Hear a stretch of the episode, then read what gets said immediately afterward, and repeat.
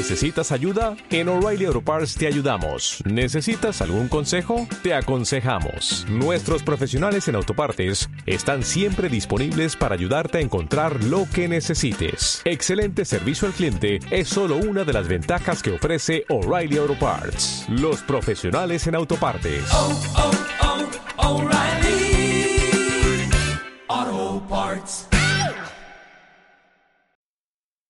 Bienvenidos a Radio Libertad Constituyente.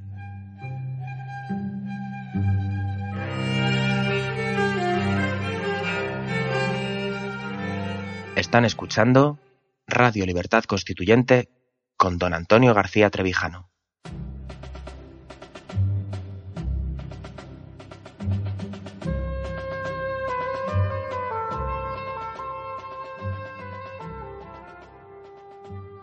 Buenas noches, queridos amigos, seguidores de estas plataformas que yo desconozco por completo en qué consisten y que tienen nombres tan españoles como YouTube, Periscope y Facebook.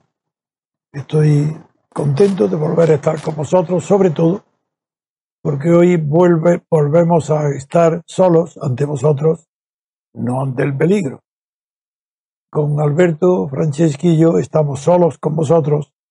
Para, por mi parte, al menos una noticia extraordinaria, vamos a comentarla, pero en general vamos a ver qué es lo que, noticias que nos puede dar Alberto sobre Venezuela, que hoy estamos concentrados en ese tema, porque he tenido la inmensa alegría de, primero, haber eh, tenido conocimiento, haberme comunicado que los repúblicos de Venezuela, si el movimiento hermano nuestro, el movimiento de ciudadanos allí, también por la República Constitucional, por la libertad constituyente, pues se ha dotado de medios para tener un periódico propio.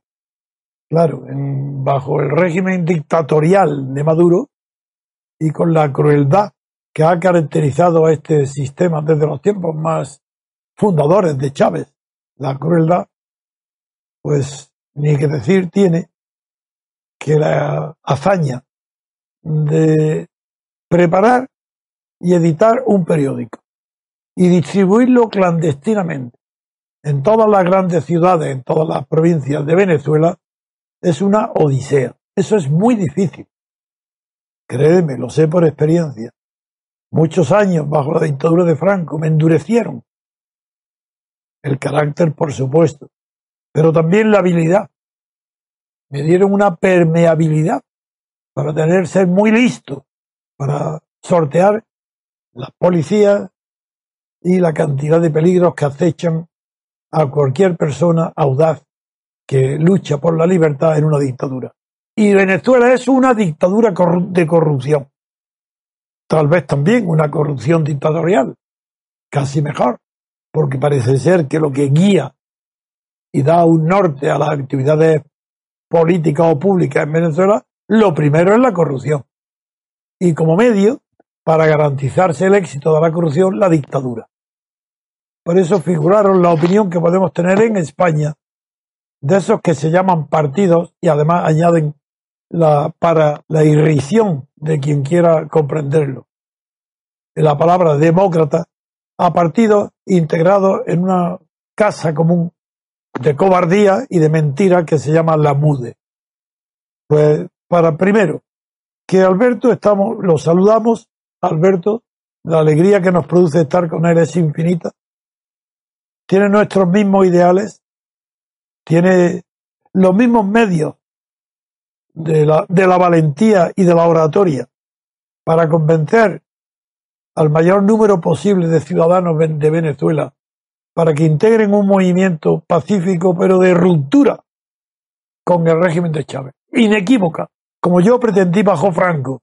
Por eso comprendo también que este periódico, creado junto con Alberto por Humberto en la ciudad de Orlando, en Florida, inolvidable compañero de batalla al que conocí en Logroño, para mi felicidad y mi dicha, y que hoy nos corresponde a todos los españoles, editando un periódico y distribuyéndolo a través, claro, de personas que exponen su vida en todas las provincias de Venezuela.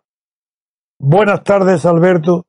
Era una pequeña introducción para que nuestros oyentes y especialmente los españoles, que aquellos pocos, poquísimos, dos, tres, que no comprendían por qué ponía yo tanto interés en Venezuela, por qué él dedicaba tanto tiempo a Venezuela y creían que solamente eso era una pérdida de tiempo, ahora comprenderán qué es lo que estábamos haciendo, qué enorme acierto, qué visión de haber visto aquí desde Madrid cómo los repúblicos en Venezuela, la mayoría exiliados, no, la mayoría no, muchos de ellos, los pioneros, los que han empezado esta batalla, exiliados en Florida, en Miami, Miami y Orlando, y entre ellos el que más destaca por la cantidad tan grande que tiene de seguidores y porque está cada vez más propuesto para ser el futuro presidente de la República de Venezuela bajo un régimen de república constitucional, como la que pretendemos, exactamente la misma que la nuestra. Es un repúblico que pertenece al movimiento nuestro igual. Alberto, lo saludamos y le pedimos ahora, aparte del saludo correspondiente, que nos explique bien en qué consiste ese diario, cómo se distribuye, quiénes son los que tienen ese valor, y le comunico a él y a todos los oyentes que el MCRC, oficialmente dando la cara en España, va a financiar este periódico, el periódico de Venezuela, el periódico de los clandestinos de los repúblicos de Venezuela. Lo financiará el MCR de España para que ellos pongan lo que nosotros no ponemos, comparado con el poco dinero que nosotros eh, ponemos, figuraron lo que vale la vida o la libertad o la prisión que se juegan los que distribuyen este periódico en Venezuela. Buenos días, buenas tardes, buenas noches a todos, según el donde estén oyéndolo.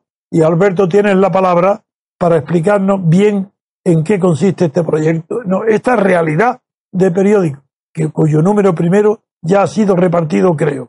Alberto. Bien. Buenas tardes a todos los repúblicos, buenas tardes a todos los que nos oyen al otro lado del Atlántico y también, por supuesto, en nuestro continente y en Venezuela. la colaboración estrecha con el MCRC de España es una enorme ventaja para nuestro joven movimiento porque sencillamente no tenemos que recorrer todo lo que ustedes ya recorrieron de la conformación de un marco teórico, de un sistema de ideas que el sabio trevijano ha constituido a lo largo de 60, 70 años de experiencia política.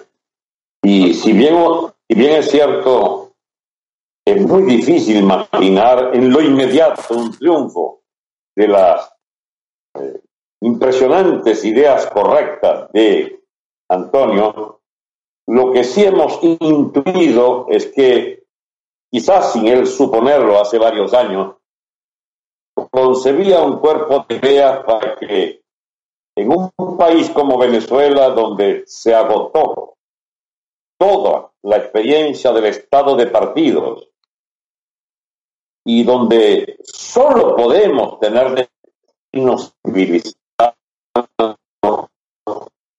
si abrazamos las que una vez propuso Francisco de Miranda siguiendo a Montesquieu y a los precursores de la República Norteamericana y que Trevijano nos hizo conscientes de ello al incluso llevar a sus libros el pensamiento sintetizado de Miranda partidario allá hace doscientos y pico de años de la República en su visión de instituciones de separación de poder y la adopción de la libertad como fundamento de los fundamentos de todo lo que pueda hacerse en una sociedad libre, sin esclavitud y sin opresión alguna, pero al propio tiempo también, al tenerla como fundamento de los fundamentos, no vivir de las utopías tontas de los igualitarismos que han sido el azote de la humanidad durante dos siglos, porque la propia Revolución Francesa, como nos ha enseñado Antonio, y la Revolución Rusa impregnaron el conjunto de tesis ideológicas, de propuestas ideológicas en todos los continentes para aspirar una utopía tonta de pretender que pueden igualarse los humanos, este, a no ser en lo sustancial, a saber, la igualdad de oportunidades. Bueno, hasta tal punto es que se oye mal. Y, No, no sé, eventual Alberto, es que tu internet dice que tiene poca cobertura y se, por eso se inter- a veces se interrumpe. Pero yo voy a, a completar lo que acabas de decir con algunos datos eh, eruditos, eh, históricos. Eh, primero, Francisco de Miranda nunca estuvo probado que estuviese complicado en la corrupción del general Dumouriez. Segundo, cuando habla de la tanto de la revolución bolchevique de la igualdad como la revolución francesa, en esta, aunque las palabras, el eslogan fue libertad, igualdad, fraternidad, la verdad es muy distinta de esas palabras. La fraternidad nunca existió, era una utopía.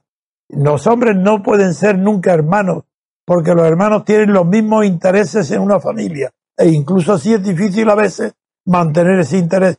En Francia no hubo fraternidad nunca. Eso fue un eslogan estúpido, eh, que no significaba nada. Eh, y que en los momentos iniciales, con la fiesta de la federación, donde se cantaron todos los marsellesas, eh, marchando hacia París, que era por primera vez la cantaban, ahí, momento donde Michelet, el gran, el historiador más romántico de la Revolución Francesa, considera que es el momento de la fraternidad, no es verdad, porque mucho antes de eso, ya en Lafayette, el héroe de los dos mundos, como se le llamó, porque venía de la revolución de ayudar a Washington en la, en la lucha con, de la guerra civil, eh, de, la, de la guerra civil de los colonos, que se, se transformó en una guerra ya no civil, sino contra el Reino Unido, contra Inglaterra, pues eh, la fraternidad eh, nunca fue un valor político actuante.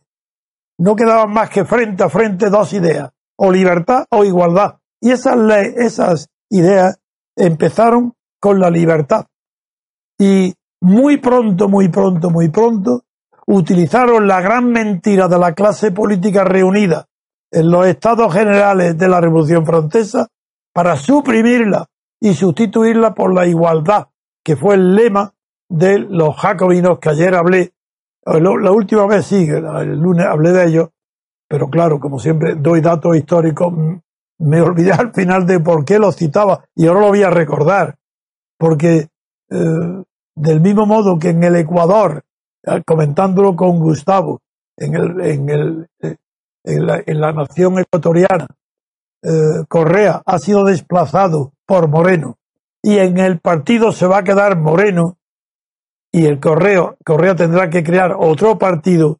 Pasó lo mismo en la Revolución Francesa. Ayer conté los antecedentes. El final fue que los jacobinos se quedaron con el club de los jacobinos y de esos y, y los Cordeliers y los que no eran jacobinos se salieron del club de los jacobinos y fundaron otro eh, club.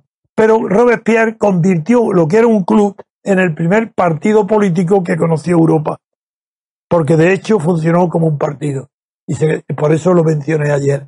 Ahora, en, en, en Venezuela, todos los partidos, eh, en teoría, mm, luchan por la libertad, según dicen, menos Maduro. Que Maduro ya no lucha por la libertad ni lo dice, pero tampoco lucha por la igualdad, y eso sí que lo dice, porque ha eliminado a todos los que se oponen al régimen. Esos no son venezolanos. Así en Venezuela no se lucha ni por la libertad ni por la igualdad. Se lucha por la corrupción, por el mantenimiento de la corrupción, la defensa con dientes y uñas de la corrupción, del petróleo y de todo. es un régimen de corrupción casi perfecto. Bien, con estas precisiones devuelvo la palabra a Alberto, que había iniciado, iniciado y, y aunque dijo de verdad lo de la, la, el fundamento de los fundamentos de las libertades personales está en la libertad colectiva, sin embargo, en tiempos de la Revolución Francesa eso no se sabía, ni Miranda tampoco lo sabía. El, el fundamento de los fundamentos es un, es un reciente hallazgo que he tenido yo la fortuna histórica de realizar en mis libros. El fundamento de los fundamentos como hecho lo practicaron los eh, independentistas de América, de los colonos de ingleses, los que ganaron la independencia de los Estados Unidos, de hecho, sí que conquistaron la libertad política colectiva, que ese es el fundamento del, del fundamento, es decir, de las libertades y derechos democráticos de que hoy gozan los estadounidenses. Pero ellos no son conscientes de la gran conquista fáctica que realizaron. Sí, de eso son conscientes, porque la historia se la ha enseñado, pero no han sacado las consecuencias de que esa conquista fáctica, ese hecho de que un pueblo en armas, pueblo, no ejército, cuidado, es una armada de granjeros y cazadores que venció a un ejército de verdad profesional como el de Jorge, como el inglés, ese ejército en armas conquistó, esos milicianos en, en armas conquistaron al vencer y expulsar a los ingleses de la colonia de, de Norteamérica, conquistaron la libertad política colectiva. Y es como ese mismo pueblo es el que fundamenta luego su constitución en esa libertad colectiva y esa libertad colectiva la que convoca y hace las constituciones que van a consagrar los derechos individuales, de ahí que el fundamento de los fundamentos de los derechos individuales y de las libertades personales sea la libertad política colectiva. Nada más con estas precisiones eruditas y también terminológicas de filosofía política, devuelvo otra vez, continúe, perdona Alberto, continúa lo que, tu discurso. ¿Cómo voy a perdonar que me haya... No, era para introducir una precisión, venga, continúa. ya, que el tema era que sencillamente un resumen elemental que aprovechaba la oportunidad de estar juntos para celebrar Muy bien. el encuentro que ya avanzamos en la, en la implantación de, de unas ideas que no es una lucha ideológica que nosotros estamos planteando, las tesis, la revolución eh, que implica la, la, lucha por la democracia, por la, por la libertad política. Es que la realidad de la mecánica, ¿cómo se llama? El proceso de la emancipación política de Venezuela que lucha contra la opresión dictatorial de este socialismo de pacotilla de ampones, sencillamente plantea la necesidad de la República Constitucional. Sí. Como Venezuela tiene una tradición de unos 50 años Claro. de experiencia en la democracia que pretendió resolver algunas cosas y terminó frustrando el grueso de las banderas de la libertad y de las conquistas sociales, bueno, quedó todo a mitad de camino porque nunca hubo una separación real de poderes y menos aún se estableció una verdadera república constitucional, porque era la eh, oligarquía de partidos, como en España, como en la democracia europea, como en toda América,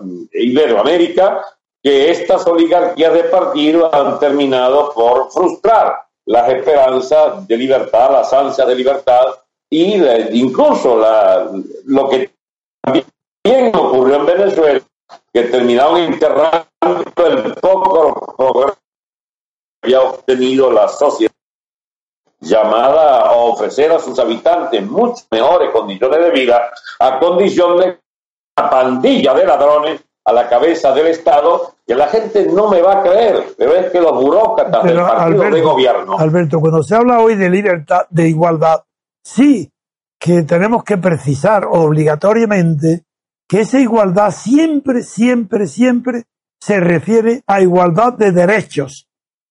Porque los derechos sí, en los derechos una sociedad tiene que asegurar que todos los ciudadanos de esa sociedad tienen los mismos derechos. una cosa es los derechos, otra cosa es la realidad. No garantizamos la igualdad económica, ni, ni la igualdad de inteligencia, ni la igualdad de belleza, pero damos los mismos derechos a los listos y a los tontos, a los bellos y a los feos, para que adquieran las mismas formaciones, que tengan las mismas oportunidades. Eso es distinto. En cambio, Tocqueville se equivoca cuando ve que en, en Estados Unidos, en su viaje, después de analizar perfectamente lo que estoy diciendo, llega a introducir la palabra igualdad de condiciones. Eso no, porque eso es imposible. Porque para que haya igualdad de condiciones, tendrían que ser las mismas bellezas, las mismas alturas, las mismas fuerzas, las mismas inteligencias. Igualdad de condiciones no. Eso es una palabra que se emplea muy bonita, muy bella para los discursos, pero no hay igualdad de condiciones. Eso la naturaleza humana lo impide, que las condiciones sean iguales. Bien, Roberto. Lo que, sea- lo que sí se ha hecho, digamos, muy popular y bastante sólido es el principio de la lucha por la igualdad ante la ley. Ahí está. Debe garantizar un estado de, digamos, de democracia y de libertad política y con, con ¿cómo se llama? con separación de poderes. Eh, la igualdad ante la ley implica la igualdad, igualdad de oportunidades no, no asume eh, las reparticiones de, de igualitarismo absolutamente demagógicos eh, de los liderazgos estos inspirados en, en la utopía de- del igualitarismo social. Bueno, ahora, Ahora, de saber que en Alemania hay una crisis muy grave, porque Schulz, el socialista, está a la altura casi de, en las elecciones, a la misma altura en los sondeos que Alternativa para Alemania. Y la señora Merkel ahora, a ver, está a la desesperada proponiendo no sabe ya qué. Es decir, que ahora, ahora se, se va a poner ahora de verdad en juego en Alemania el porvenir de Europa, no inmediato, pero a muy corto plazo. Ese es un dato también que hay que tener en cuenta hoy para que no crean que es universal y permanente la mentira de la socialdemocracia. Los ideales de la socialdemocracia hoy empiezan a caer en picado. Afortunadamente. Es. Entonces, basándonos en esta experiencia histórica de los últimos casi 60 años, eh, mejor dicho, ya los 60, porque estamos, venimos del último régimen político, data de enero del 58, y entonces esos 60 años que ahora se están cumpliendo, sencillamente eh, nos depararon dos tipos de regímenes, el de la democracia de partidos y el de la y el del intento totalitario de partido único de Sí. modelo cubano, como este que ha ensayado el chavismo con la complicidad de los viejos partidos de la de la llamada democracia representativa. Esos son los verdaderos traidores. Resulta Esos son los traidores. Porque esa democracia no es representativa. Eso no es verdad.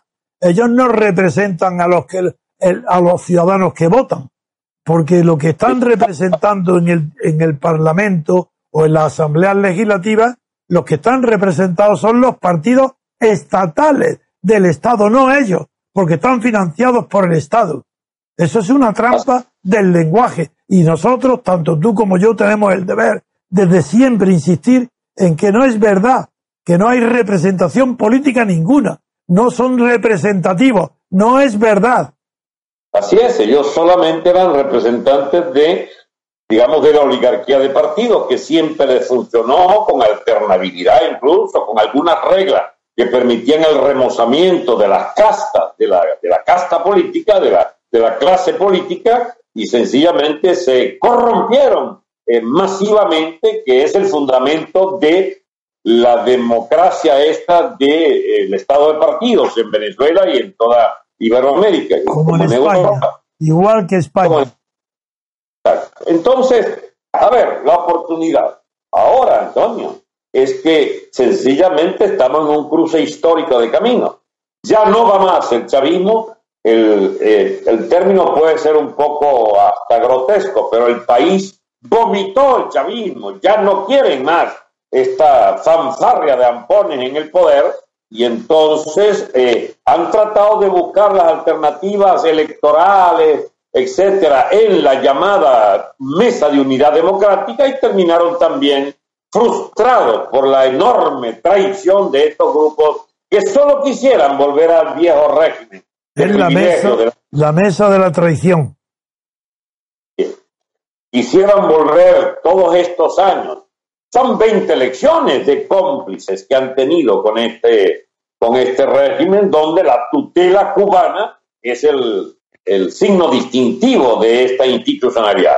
Pues bien, hoy está fracasando totalmente en Dominicana el último intento de sobrevivencia de la tiranía roja castrista, eh, madurista, a- tratando de asociar a, a esas agrupaciones de la mesa de unidad en unas elecciones fraudulentas. ¿Cómo será de ya evidente el repudio de la gente a ese gobierno y a, esa, y a esos coaligados, a esa alianza opositora, que entonces se han asustado y han abandonado en hace una hora Bueno, la pues, mesa qué noticia, qué noticia más buena, porque ayer en televisión española oí el éxito anunciado de las negociaciones de Maduro con la MUD en Santo Domingo, con la foto y la sonrisa permanente de buenismo idiota de Zapatero.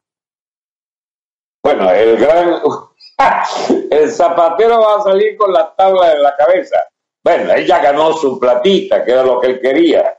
Impostor este de, de todas las falsificaciones que ha hecho en la historia para tratar de enredar la conciencia, la, la opinión política venezolana con siempre del cuento chimbo de la transición democrática, cuando sabemos todo que allí hubo transición porque hubo traiciones de todos los sentidos que tú denunciaste en tu, en tu momento, traición del hijo del rey a su padre, el conde de Barcelona, traición de los mismos eh, de los mismos franquistas a la vieja guardia franquista, Y del, hijo, de los y, de- partidos y del propio Juan Carlos a Franco, que lo nombra, lo traiciona también. Juan Carlos traiciona a su padre de sangre, al conde de Barcelona, y a su padre putativo, Franco. los partidos a, a sus muertos toda la lucha de, décadas contra la dictadura franquista. Bueno, en esta especie de gran convite de capturadores de oficio en España, que se nos ponga como modelo es, es como explicable, porque Zapatero creía que aquí podía ser equivalente este, en una absoluta carencia del más elemental sentido histórico, no es igual el franquismo a una dictadura de extrema izquierda, eh, extrema izquierda, a una dictadura totalitaria o de vocación totalitaria comunista como la de Maduro. Esta, esta es una discusión muy actual en Venezuela, la- Sí. las rupturas o la transición. Contigo aprendimos lo de la ruptura como una necesidad. Ruptura Y democrática. Que también, para los que no lo sepan, la palabra ruptura, ruptura la tomé yo no del vocabulario político, sino del vocabulario de la filosofía de la ciencia, donde uno de los grandes expositores de esta rama del pensamiento y de la historia de las ideas, llamado Thomas Kuhn, llamó ruptura de, paradig- de paradigmas a aquellos cambios bruscos en los descubrimientos científicos que permiten avanzar de golpe en mucho tiempo con los grandes descubrimientos, como eh, fue, por ejemplo, la ley de la gravedad de Newton, la que descubre Newton, o la relatividad de Einstein, y le llama a eso rupturas paradigmáticas, porque eh, entre ruptura y otra ruptura siguiente, la ciencia avanza lentamente, mediante pequeños saltitos, caminando sobre los hombros de los grandes gigantes que vieron y hicieron los paradigmas. Y de ahí tomé yo la palabra ruptura. Y, la- y para, era difícil, como la palabra ruptura indica violencia, tuve cuidado de añadirle algún adjetivo que fuera atractivo y pacífico como es el de la democracia. Y de ahí que crear el término ruptura democrática. Una creación mía. ¿De acuerdo?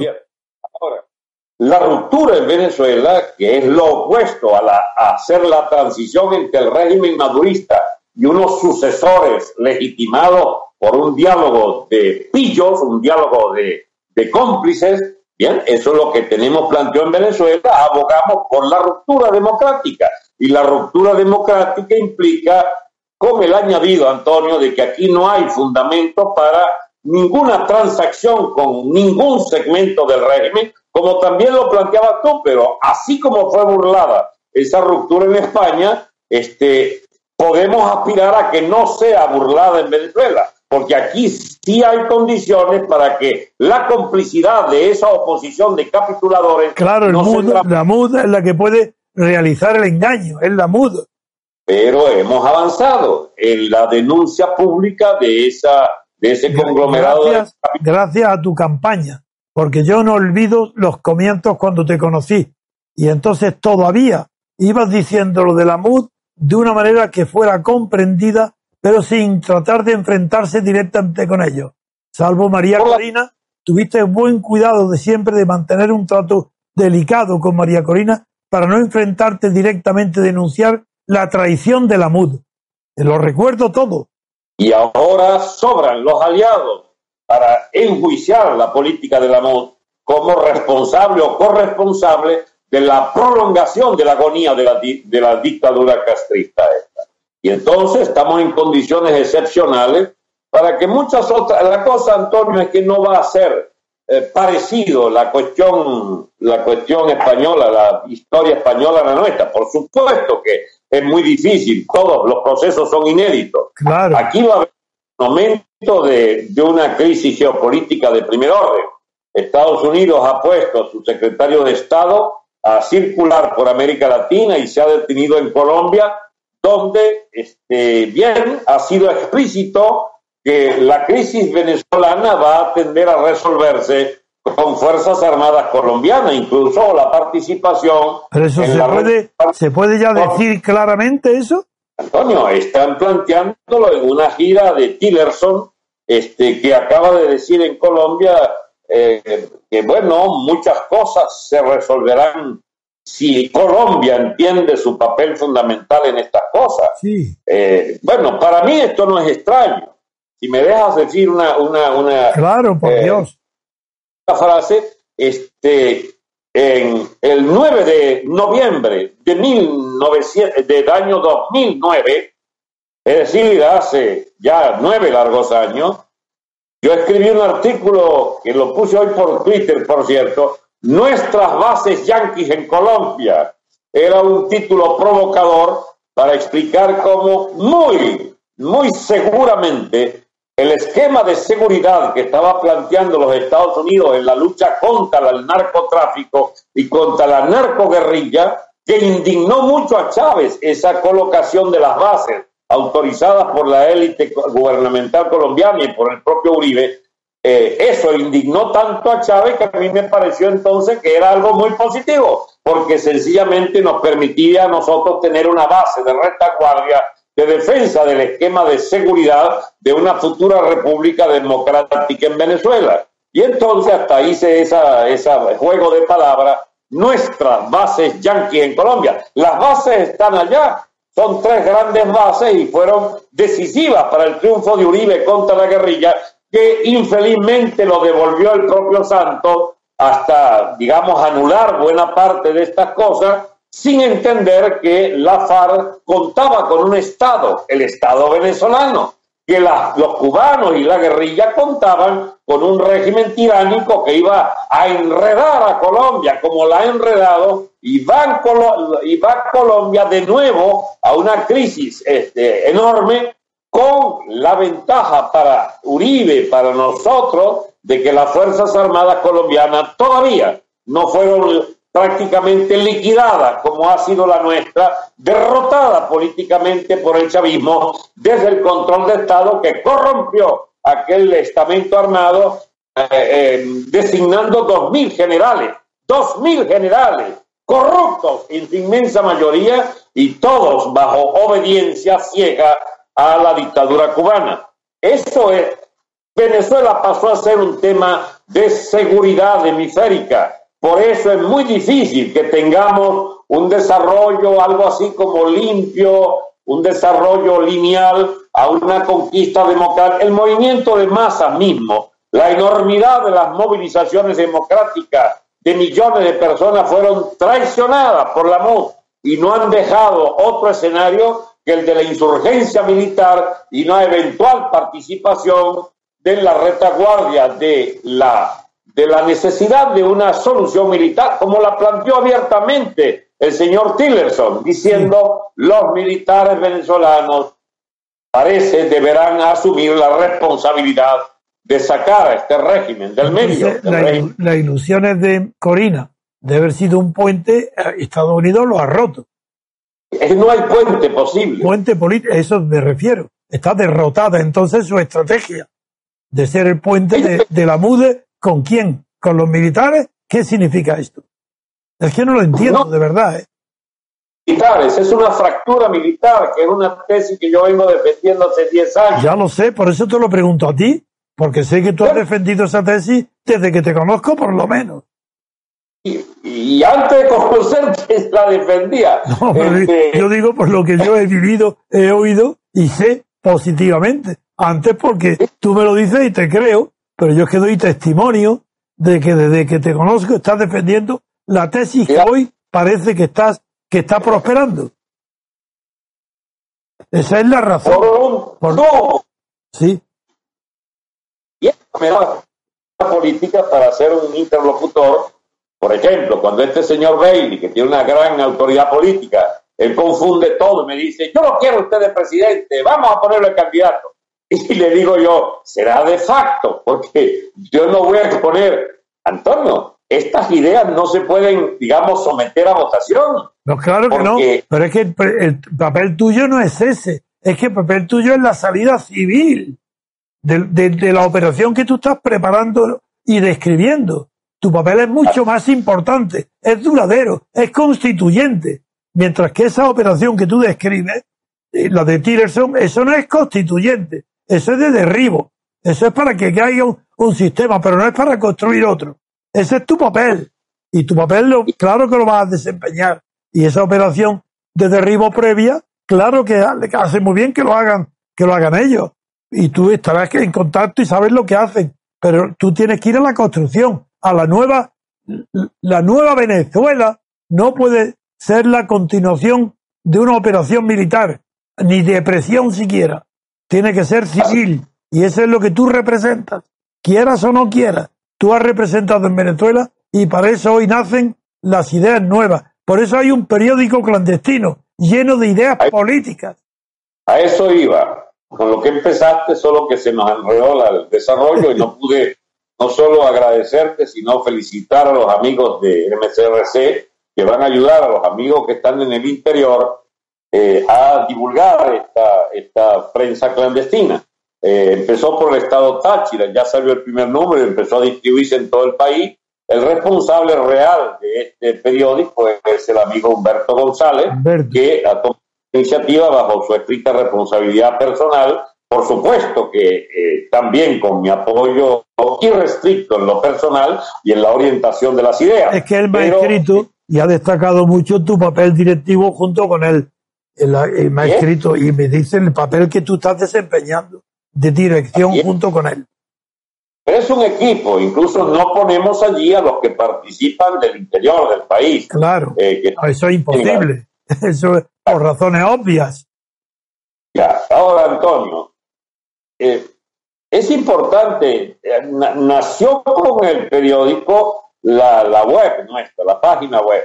A diferencia de nuestra generación, y yo me meto en la tuya, este, aunque eres un poquito más añejo que yo. La mitad de año. Eh, Antonio, la, la, la divulgación de estas ideas, los grandes instrumentos son las redes. A mí me condenaron al ostracismo durante décadas no pueden, desde hace algunos años para acá, eh, impedir que yo llegue a miles, decenas de miles, y cuidado si ya pasa del millón de venezolanos que... Nuestra última intervención aquí va por 50.000 eh, visitas. Nuestra última intervención va por 50.000. Déjame darle una noticia entonces a los amigos del MCRC.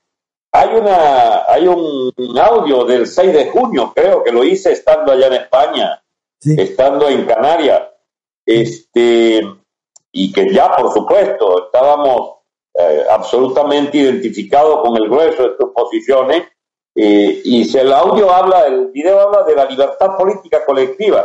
Ese, ese video tiene un millón doscientos ¡Qué barbaridad! Un millón doscientos mil. Bueno, eso es un Sí. triunfo. No quiere decir que sean seguidores, pero no importa. Que haya un millón doscientos mil de oyentes, eso quiere decir que ese lema ha calado en la opinión pública. Está dentro. Y florecerá en el momento oportuno, pero ya está el germen y la semilla está plantada. Déjame darte una pequeña noticia sobre este tema de las influencias. El pobre general Baduel, Sí. que es una especie de dirigente militar Sí. al cual se le ha torturado y se le ha metido ocho años en sótanos, está ahorita el general Baduel, que será un símbolo de la insurgencia militar. Este, bueno, nadie lo, nadie lo defendía, la MOD jamás lo defendió. Y nosotros asumimos en lo personal su defensa incondicional. Claro, lo Porque- viví contigo. Lo viví contigo estando tú aquí en España. Exacto. Y entonces, bien, sacamos el, la- la- el mensaje de Baduel, el último que existe de él, bastante, eh, ¿cómo se llama? Con una visión de futuro. Eh, y ese, ese, ese, ese video tiene medio millón de, de personas. Uh, qué bien, qué noticia. hace 15 días. Entonces, te quiero decir con esto que ahora tenemos entonces la suerte inmensa de al contar con nuestro periódico clandestino, bueno, bien sabes que toda, todo obrero humilde, toda persona de escasos recursos no anda con un teléfono inteligente con las redes sociales. Entonces, pero si sabe leer y escribir, o si alguna la jovencita de la casa sabe leer y escribir, pues le leerá a su padre este, este, el, el, el periodiquito impreso nuestro, que va a circular, por supuesto, en gran número, gracias a vuestra ayuda. Pero entonces, las redes sociales ya somos parte importante. El propio, pues yo tengo 3, 400 mil seguidores, es también una amigo barbaridad. No, no, sí, es, es impresionante la subida con relación a, a cuando estabas conmigo aquí. Es impresionante la subida. Humberto González también, de, de, de- de- Florida, Orlando. Sí, él tiene más de 400 mil. Allí eh, es bueno que eh, hagamos un Y reconocimiento mi, al amigo, esfuerzo. y mi amigo, el jurista, el de? Valencia, el de...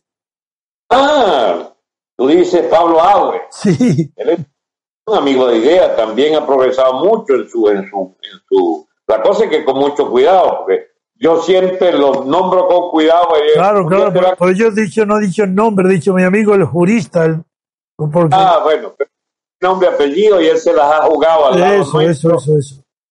posiciones, defiende las tuyas. Muy y bien. el problema que yo le digo, bueno, si te van a visitar la policía política, es por lo que tú has dicho allá, no por lo que yo haya dicho afuera. le digo.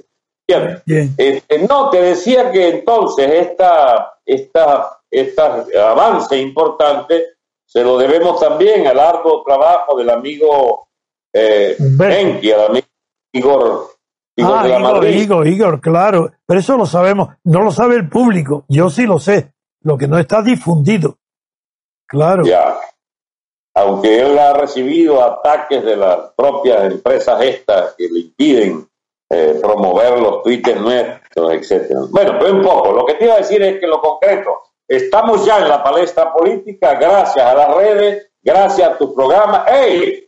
No se puede negar, gracias también a la grandes eh, expansión del pensamiento del MCRC por las redes, la cantidad de audios, de, de videos, de, de, ¿cómo se llama?, de programas de radio, de, de, de, de toda la, la, la, gama de programas que ustedes están haciendo, está cuajando esa tendencia en Estados Unidos, en Venezuela. Bueno, las noticias que tengo de Estados Unidos son formidables respecto a nuestro movimiento y a mis ideas en concreto. En las claro. universidades, que, que, que, ya está empezando un verdadero interés por conocer mis libros y mi pensamiento. Así es. Entonces, ¿qué puedo decirte? Avanzamos y los desenlaces en Venezuela, Antonio. ya no puede ocultar eh, el conjunto de, la opinión pública de partidos y de gobierno que está a punto de estallar. Antonio, hay más de 60 países que desconocen la llamada constituyente fraudulenta del gobierno de Maduro. No aceptan las elecciones. Están en el más absoluto descrédito. Eso es parte de ese aislamiento.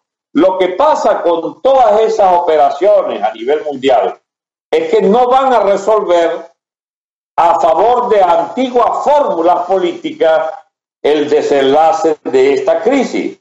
El desenlace de esta crisis es inevitable que vaya al terreno de la necesidad de un proceso de libertad constituyente. Claro. Y es eso lo que auspiciamos. Es eso lo que auspiciamos. Lo auspiciamos sobre todo para que ese movimiento de libertad constituyente sea de libertad colectiva, que no sea la libertad de los partidos eh, de los dirigentes de partidos con derechos de los personales, no, que sea la libertad colectiva, como fue en Estados Unidos. Solamente se puede garantizar una democracia si la fuerza constituyente es colectiva. Así es. Entonces, es en medio de las enormes ventajas de trabajar por una ruptura eh, y no por una transición de esas tramposas entre las castas eh, del partido gobernante y de los partidos traidores de la MUD. Como fue, Esa- como fue la española, igual que la española. La MUD sigue el ejemplo de Zapatero, lo que está predicando ahí. Eso es lo que pasó en España.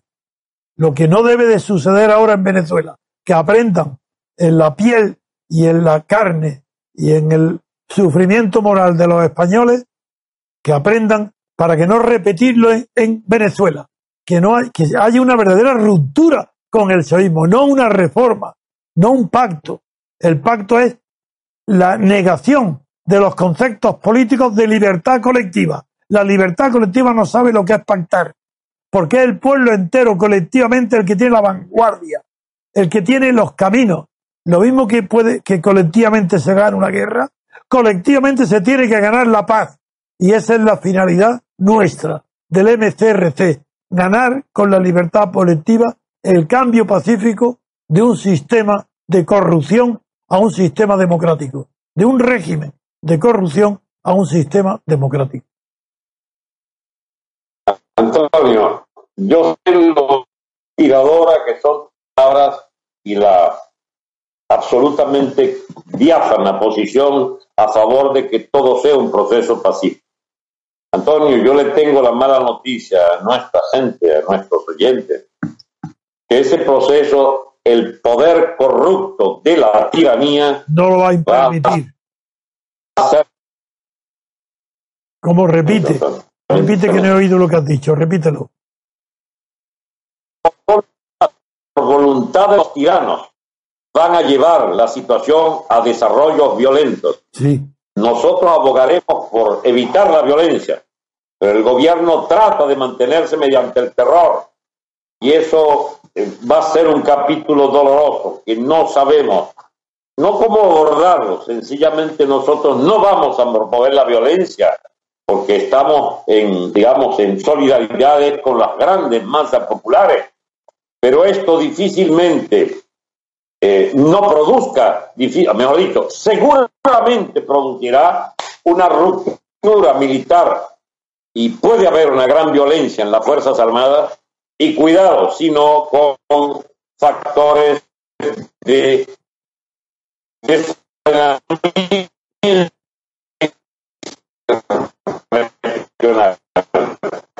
a ver, hay una interrupción ha habido. No, eh, seguramente por, lo que dije se interrumpió. No, no, no, a ti sí, ahora antes era a mí, a quien podían interrumpir, perjudicar, molestar, pero ahora es- eres tú el que tienes que tener, no, cuidado por lo tienes siempre, pero tener en cuenta siempre el factor que van a distorsionar, distorsionar tu pensamiento. Eh, si no pueden con la calumnia, como hicieron conmigo, calumnia infantil y ridícula, que solamente el que esté interesado en creerla la podía creer. Porque en España ese fue el fenómeno, que los españoles tenían miedo de lo que podía pasar a la muerte y después de Franco. Y como tenían miedo, tenía miedo la derecha y la izquierda con relación a lo que era el franquismo. Yo no tenía miedo. Entonces, como defendía la ruptura democrática y todo el resto de los partidos defendían el pacto con el franquismo, con la condición de que fuera el franquismo con el rey y Suárez, rey Juan Carlos y Suárez, los que estuvieran en el, como se dice en español, con el machito, los que mandaran, toda la oposición se, se entregó y yo no. Por eso me difamaron. ¿Y por qué creyeron la difamación? Porque les convenía creerlo para justificar que la ruptura era imposible. Querían creer que la única persona que defendía la ruptura estaba corrompido. En Guinea, figúrate que yo durante dos años, después de haber conseguido yo la independencia de Guinea, solo en Madrid, con el apoyo solamente de la ONU, del Comité de los 24, y no fui durante los dos primeros años porque Macías nombró un gobierno dentro de los cuales había dos que me difamaron, eh, a los que yo ni conocía siquiera. Y por eso fue motivo para que yo rompiera con Macías. Y le dije que no iría nunca a Guinea. De manera que un hombre que va a corromperse por dinero rompe con el dictador futuro, que entonces no lo era, porque ha sido allí difamado en la ONU. Eso nadie quería saberlo ni pensarlo. Fue que los partidarios del pacto con el franquismo les interesaba. Y por eso todavía sigue mortecinamente, pero ahí sigue todavía la idea de que yo me corrompí en Guinea. ¿A quién le interesa creer o mantener ese rumor? Al que tiene miedo a los cambios, al que tiene miedo de la libertad, al que tiene miedo de la verdad. Le interesa mucho que yo no aparezca. Porque me tienen miedo a mí porque yo, como era imposible que me corrompiera y lo he demostrado, me he mantenido fiel a lo que los demás partidos decían bajo Franco, porque bajo Franco, tanto el Partido Comunista como incluso el Partido Socialista, que eran cuatro pelagatos, querían la ruptura democrática que yo había eh, eh, predicado. Pero después, tan pronto como tuvieron un poquito de poder, me apartaron para poder pactar. Y el que me difama es Felipe González y Mújica. Esos son los autores de la difamación para poder pactar con Franco, con el régimen franquista, con Suárez, me difaman con la complicidad de Suárez. Y nadie me deja en España defenderme, ni jueces ni periódicos. Esa es la realidad. Y todavía sigo bajo ese sombra. Bien. Pero no sé, Antonio, esta vez, como las cosas, ha corrido mucha agua bajo los puentes. Esta vez quiero la verdad en Venezuela, que no pase como en España, que no te difamen. No van a poder, intentarán confundir. Ahí anda el, el gerifalte este del Diosdado Cabello en su programa semanal de los miércoles. No, pero eso, no, Este- eso te favorece, eso no te difama. Que te ataque muy bien, que te ataque todo lo que quiera. Es, No. mí, la prueba es que, mira, mira, te voy a contar algo. Antes de que Ah. Felipe González me difamara, lo hizo bajo Franco, el periódico de Franco, Pueblo, que se llamaba, dirigido por Emilio Romero, dos años antes, y no sirvió para nada. La- las difamaciones a ti no te podrá difamar el régimen. Lo que te pueden difamar a ti es la, los que se llaman oposición. La MUD, esos son tus enemigos. Esos son los que te pueden difamar. Nada Y más. sí, a mí- hey, tienen muchos años diciendo peste sobre mí. No han Claro, podido callar. natural. callar. El enemigo de la verdad y de la libertad son los partidos políticos. Porque que son partidarios de amañar todo, preparar todo, pactar todo. Nada claro, nada de ruptura. Buenismo, con buenismo, con pactos. Zapatero, ese es el símbolo de lo que son los partidos políticos en Venezuela. Zapatero, ese es el símbolo. Así es. Bueno, Partidos entonces, estatales, además. celebremos que la realidad viene en nuestro auxilio. Es, espero. Libertad viene a buscarnos Sí, y, y vienen grandes acontecimientos y una gran oportunidad para las ideas que defendemos juntos. desde luego. Envío un gran saludo a los amigos repúblicos de España y del mundo entero. Y sigan pendientes de Venezuela que vienen grandes Pero tú tienes que saber que aquí en España entre los repúblicos y los del MCRC, gozas de un prestigio extraordinario. Los que te han conocido allí en La Rioja, en Santo Domingo de la Calzada, los que te han conocido en aquel simposio tan simpático y tan agradable que celebramos, todos desean tu triunfo y todos me llaman y me dicen que, es, que no hay otro presidente más que tú. Pero claro, así aquí, eh, si ellos, ellos no pueden auparte, pero sí que pueden ayudarte y darte ánimo y energías para que continúen la batalla. Aquí en España tiene de verdad miles y miles y miles de seguidores. Bien, un gran abrazo de solidaridad y saben que amistad con todos ustedes. Bien, Antonio. Pues nada más. Este, yo ahora a las 4 de la tarde sigo con mi andanada de, de argumentos allí contra los factores traidores en Venezuela. Solo te pido Y un favor, que le digas a Humberto que aquí que, eh, no olvidaremos lo que está haciendo. ¿Te está oyendo? No, no, ah, pues no solo por, por Venezuela, por España. Que el MCRC esté inspirando un periódico clandestino de República, concebido, dirigido y confeccionado desde Orlando por Humberto, distribuido en toda Venezuela clandestinamente, es una hazaña. Y como tal hazaña está considerada por todos nosotros. Eso no está al alcance de una persona que no sea un verdadero líder, al menos líder intelectual, líder cultural, líder político. No hablo de partido, es prematuro. Pero desde luego, aquí tiene ya eh, un puesto de honor muy grande conquistado nuestro compañero de batalla desde Orlando, Humberto Delgado, creo que es el apellido. Gonzalo. Ah, González, González. Humberto, sí, es que había otro Delgado, sí. González. Muy bien. Pues nada más. eh, a ti, sobre todo, un fuertísimo abrazo. Ya sabes la alegría que aquí, eh, claro, los que no conocen el, el día a día, pues allí te, te ven a ti como presidente de Venezuela, no hay otro. Pero digo, paciencia, paciencia. Pero no hay campaña, lo que hay es confrontaciones muy duras. Claro. Tratar de candidato. Sí. Pero bueno, aquí tenéis vuestra segunda patria, eso no hay duda ninguna. Bueno, saludo a César allí, que lo veo en los controles, a nuestra amada Elena y a nuestra amada Isabel. Exacto. Son los tres de hoy. Bueno, hasta muy pronto, Alberto. Igualmente.